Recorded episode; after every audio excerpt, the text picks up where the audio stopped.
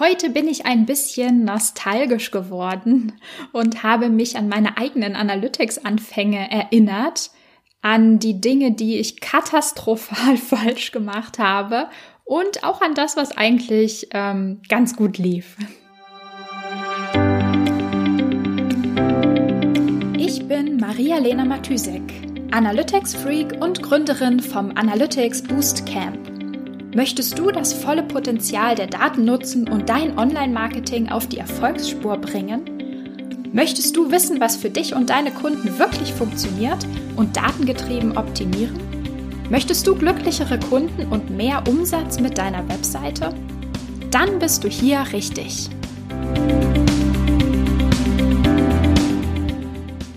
Hallo und herzlich willkommen in der Analytics Sprechstunde. Ähm, heute ist ein Throwback Thursday. Ach nee, eigentlich ist, äh, eigentlich ist heute Dienstag. okay, vielleicht funktioniert Throwback Tuesday auch. Immerhin 2T, eine Alliteration wäre es auch. ähm, anyway, irgendwie bin ich ähm, heute mal durch, ähm, durch ganz viel gesammeltes Feedback gegangen. Also wie du sicher schon mitbekommen hast, ähm, bin ich total der Verfechter von Iteration und ähm, vom Zuhören und einfach nochmal nachfragen, ähm, einfach Feedback, Feedback einholen zu allem Möglichen, um es danach einfach ein bisschen besser zu machen. Ich glaube, ich bin äh, eine dieser nervigen Personen, der man nicht sagen kann, äh, hey, ich habe äh, das und das gehört oder das und das gemacht, ohne von mir gefragt zu werden, und was ist dein Feedback? Was würdest du anders machen? Äh, was hätte dir mehr weitergeholfen?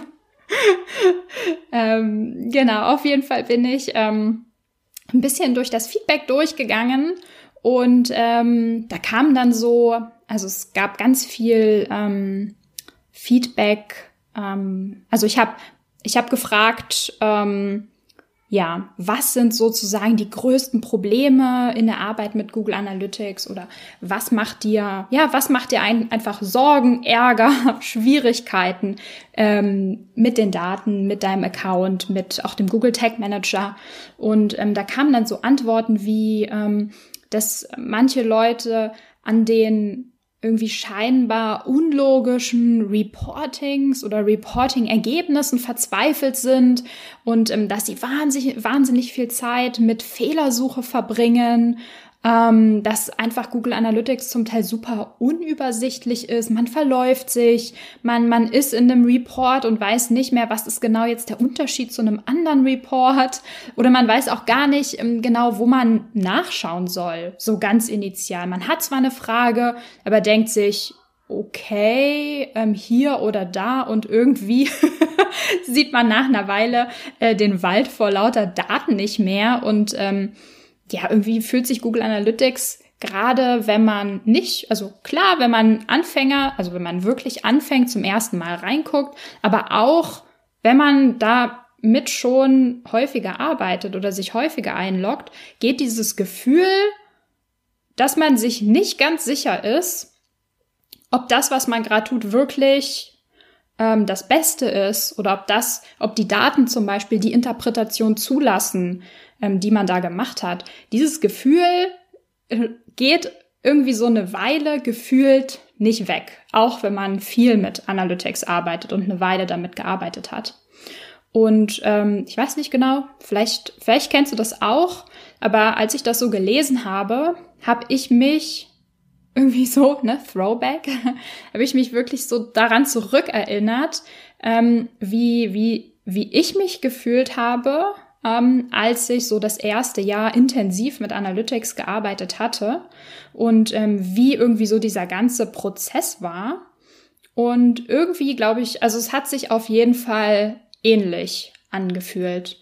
Ähm, und zwar, vielleicht habe ich da im Podcast auch schon mal von erzählt, zwar waren meine, meine Anfänge die ich in Google Analytics gemacht habe, in, in einem Praktikum, in einem, in einem Berliner Startup vor, vor irgendwie acht Jahren ungefähr.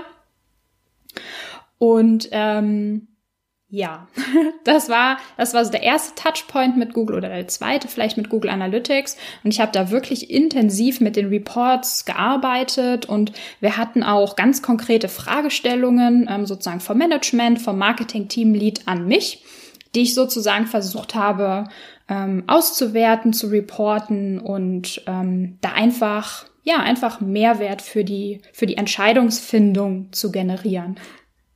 Und nein, jetzt traue ich es mir gar nicht zu sagen. Aber es waren echt, ich habe wirklich, ähm, wenn ich mich jetzt so zurückerinnere, ist das so ein bisschen zum Hände über dem Kopf zusammenschlagen, ähm, was, ähm, ja, also wenn ich mich daran, daran zurückerinnere, wie ich mich gefühlt habe, dass ich halt zum Teil wirklich so lange Reports gebaut habe, bis ich einfach überhaupt gar keinen Unterschied mehr gesehen habe zwischen den Zahlen. Also so richtig ähm, ja, so richtig den Wald vor lauter Bäumen nicht mehr sehen. Ich erinnere mich auch daran, dass ich zum Teil Daten händisch bereinigt habe. Ähm, anstatt einfach mein Setup zu verbessern, habe ich sozusagen irgendwie, ähm, ja, ich wusste nicht wie. ich wusste zu dem Zeitpunkt nicht wie und ähm, habe dann einfach mit den Daten gearbeitet, die ich hatte, wusste natürlich, dass da Schwachstellen dran sind und habe versucht, diese Schwachstellen im Nachhinein zu fixen.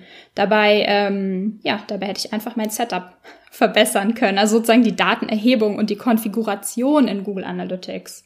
Und ich erinnere mich auch daran, dass ich wirklich stundenlang Blogartikel und Google-Hilfeseiten gelesen habe, um herauszufinden, wie das sein kann, was ich da in den Daten sehe. Also manchmal sehen Daten irgendwie komisch aus, ähm, zum Beispiel ähm, ne, kann es vorkommen, dass irgendwie die Landingpage einer Session not set ist, also undefiniert ist.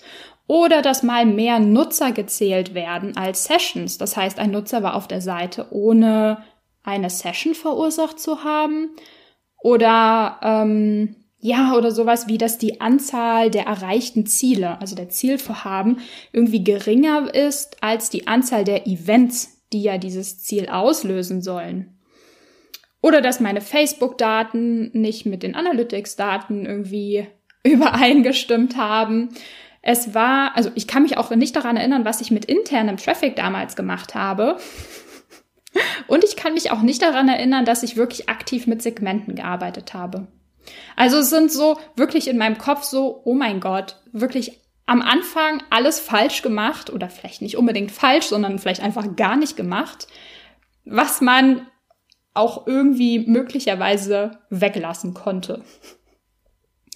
Und ich habe echt viel, viel geackert und viel Zeit damit verbracht, irgendwie meine Fragen zu klären, dieses ganze Google Analytics Universum zu verstehen und einfach dahinter zu steigen, warum das so ist zum Beispiel, warum die Daten komisch aussehen, wie man sich das erklären kann und vor allem, wo ich in den Reports suchen muss, um meine Fragen zu beantworten. Wie kann ich da vorgehen? Irgendwie eine, ähm, ja, ein, mir so eine Struktur zu überlegen, wie ich im Reporting vorgehen kann, wie ich sozusagen aus diesen Daten, die ich da hatte, Sinn, Sinn machen kann, Sinn generieren kann.